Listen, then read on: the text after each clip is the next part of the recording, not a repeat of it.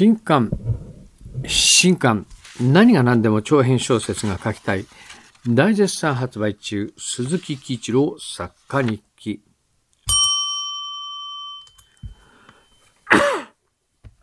今日のテーマは、うちの講座はリトマス試験紙。今日はマシュマロに寄せられた質問です。はじめまして。最近先生の動画を見つけ毎日のように拝見しています。いつもためになる動画をありがとうございます。いえいえ、こちらこそ、メールを、はあ、ごあの、お手紙ありがとうございます。私は人文学の新人賞を目指しているものですが、先生の講座に惹かれています。私のもののよう私のようなものでも受講可能でしょうか？うん。まあ、受講は OK ですよ。ちなみに、私は数年前に原稿用紙10枚の物語を書いたきりで小説を書いたことはありません。しかし、小さい頃から空想ばかりしており、頭の中にはたくさんの物語があります。あったあったら書けよと思うけど、まあいいや。このままではただの変人です。いや、まあ、ただの空想好きの人だと思う。この頭の中の物語を文学に消化させたく存じます。いやー、まあいいや。私と物語の中の登場人物のために良いアドバイスを何卒よろしくお願いいたします。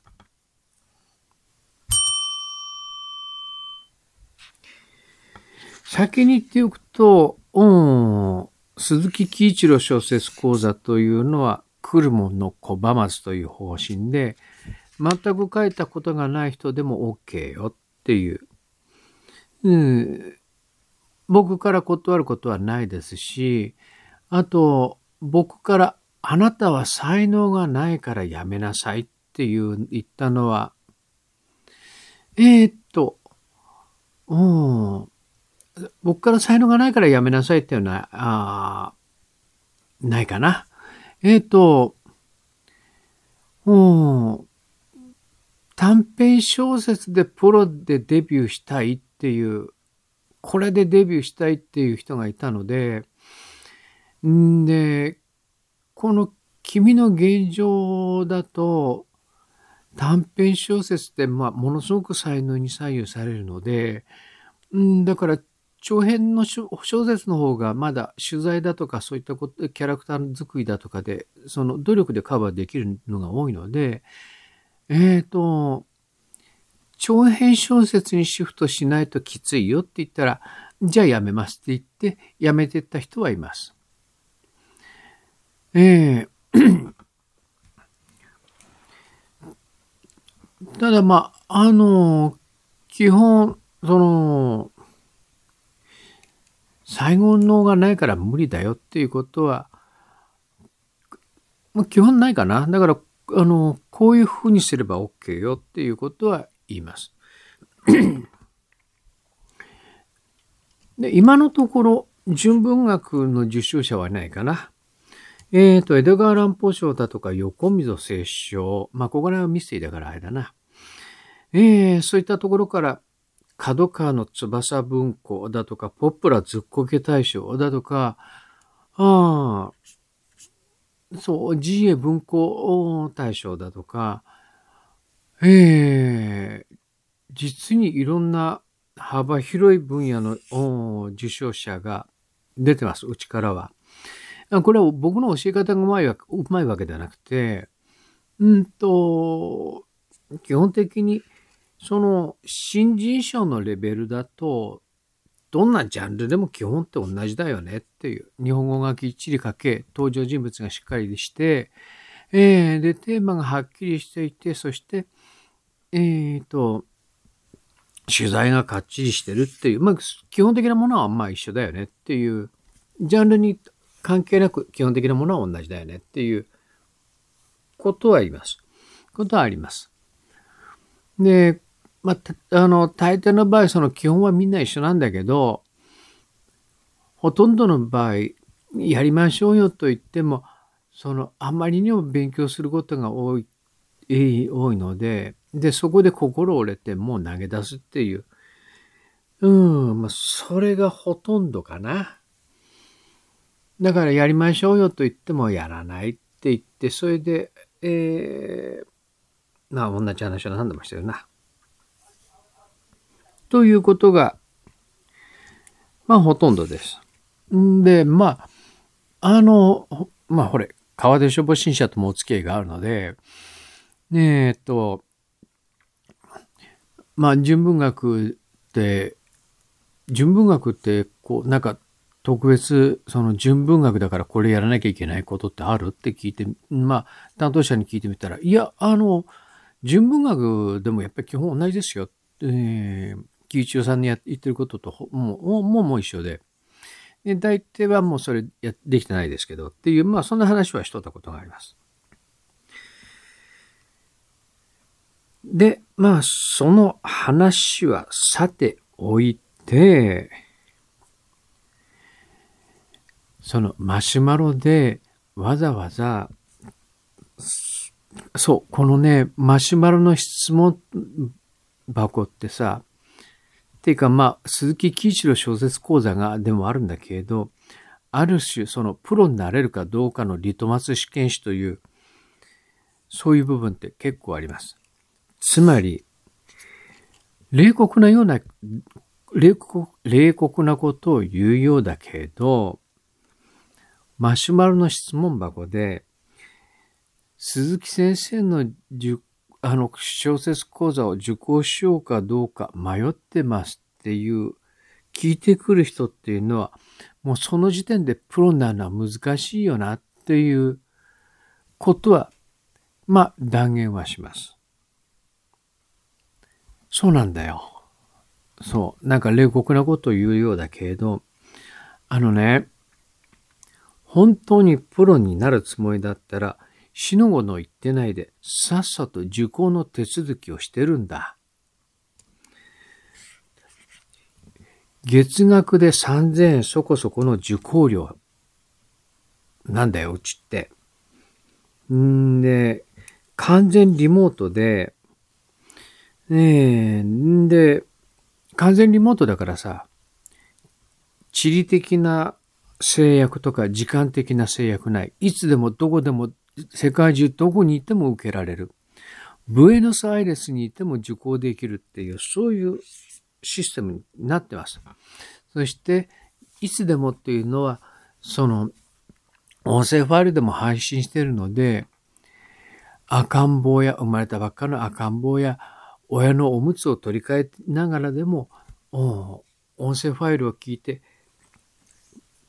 えー、講義を聞くことができるようになっている。んで、うちはその入学試験ってないです。と入るために何枚以上かがの原稿をとりあえず書いて提出してっていうこと。そういう試験もないです。ええー、岐阜まで来る必要はない。で、いながら、世界中どこにいても、スマホで聞い見てもいいし、いい、まあ、スマホで、で、まあ、あの、音声ダウンロードだったらそんな、あの、データも使わないしさ。ああ、っていうふう。で、受講手続きってじゃあどうやったらいいんだろう？今聞いてるここの、うんちょっと、こう、うん、なんていうの？画面をあの引っ張って概要欄に見れば、そ、概要欄を見ればそこにリンク貼ってあるから、概要欄クリック一発すればもうそれで受講の申し込み手続きもできる。うん、はっきり言って言っておくと、鈴木喜一郎小説講座って日本一受講のハードルの低い小説講座なんだ。で、この状態でためらう理由、受講をためらう理由っていうのは、もうはっきりしてる。あなたは小説家になりたくないんだよ。うん。あの、頭の中にあっても、書いて自分の実力を確かめたくないんだよね。で、あともう一つ考えられるのは、僕はこういう具合に非常に高圧的な物言いをします。んで、うーんと参考にはなるけど、喜一郎のハットのに自分の作品を読まれるのは、あれこれ高圧的に上から目線で物言いを言われるのはどうしても肌が合わないから嫌っていう。あまあまあ、それはわかるかも。うん。で、そういう人は、あの、よその小説講座を受講すればいいのでね。んで、他の小説講座を受けてて、で、まあ、せっかくだから、こう、もうただで聞けるんだからとりあえず聞いとこうかっていうふう、そういうノリで聞いてて、うちを受講しないってのは、それはまあありだけど、どうしようかって迷ってて、うん。その、受講をためらうっていうのは、もうその時点であなたなる気ないよねっていうことはあります。あの、やっぱりね、行動するかどうか。その、まずさ、どんなことでもとりあえずやってみようやっていう。何日か前だったかな。まあ、まあいいや。あの、ちょっと僕も覚えてないんだけど、小説でし小説を書き損じて、その、死ぬ人なんて嫌しないんだから、とりあえずいろいろやってみようやっていうことをいろんな提案をするんだけれど、やらない人って普通にいます。んで、あのね、プロになる人とならない人の決定的な違いっていうのは行動するかしないかのその違いです。今やってることのやってることを変化するかしないかです。えー、っと、ダーウィンは、これダーウィンが言ったとは限らないんだけど、どうも違うらしいんだけど、強いものが生き残るんじゃない。変化するものが生き残るんだっていうことを言ったらしいんだけど、それは小説の新人賞に関してもそう。あのね、文才はなくて大丈夫っていうことは、あの、むしろない方がいいかも。ええーそれよりはまず、その、ほら、こっちもさ、これだけいろいろ受講生デビューさせてるんだから、先生は先生なりにやっぱりさ、学んでるのよ、生徒から。ね。こう、いやトータルで13年教えて19人デビューしてる。えー、っと、これは教え方がうまいわけではなくて、いい生徒が集まったっていうのは、確かにその通りなんだけれど、ただ、どういう生徒がいい生徒、どういう生徒が伸びるのかっていうことをたくさん見てきたということは、それは事実なんだ。で、そうして伸びる生徒をたくさん見てきた人間から断言しできるのは、伸びる生徒はとりあえず変化するよね。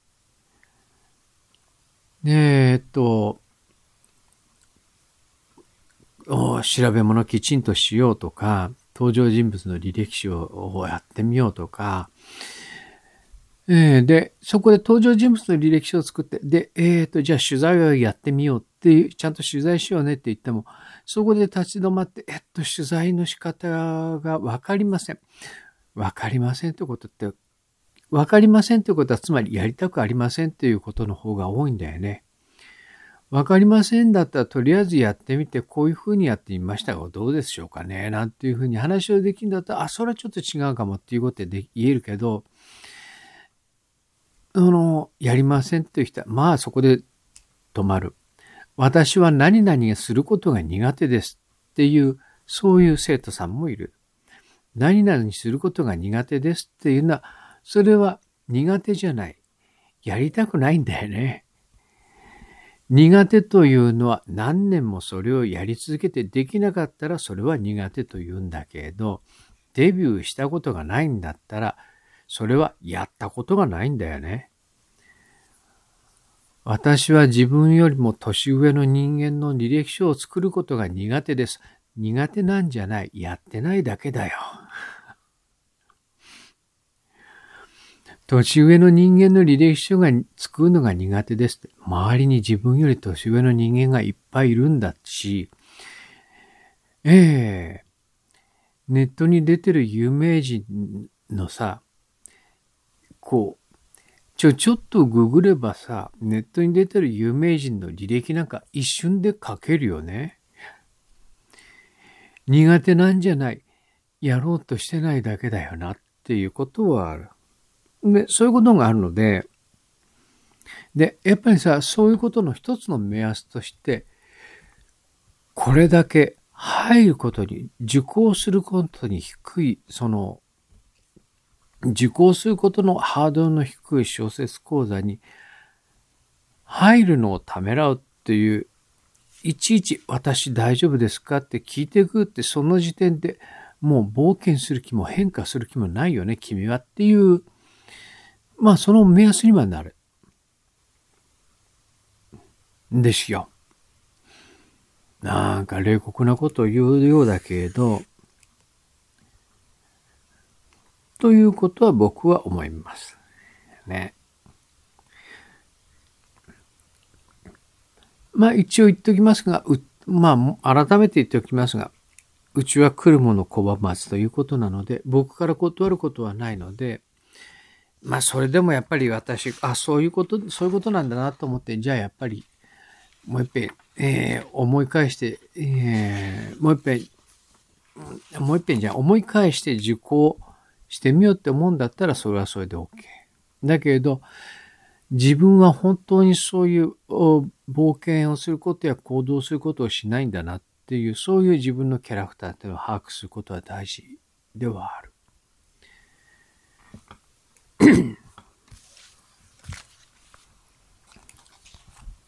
なんか厳しい話をしちゃったな。あんまり厳しい話をするとさ、その YouTube のアクセスって減るんだよな。ねまあいいや。この番組へのお便り、ご質問を募集しています。マシュマロという匿名ボックスを用意しました。概要欄からアクセスしてください。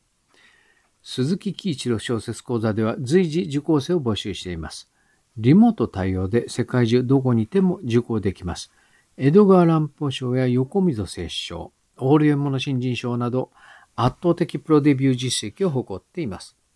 受講申し込みは概要欄からアクセスしてください。この番組は YouTube をキーステーションに SoundCloud、 Apple Podcast、 Google Podcast、 Spotify などのポッドキャストプラットフォームでも配信しています。というところで鈴木輝一郎作家日記、そんなところで、ではではでは。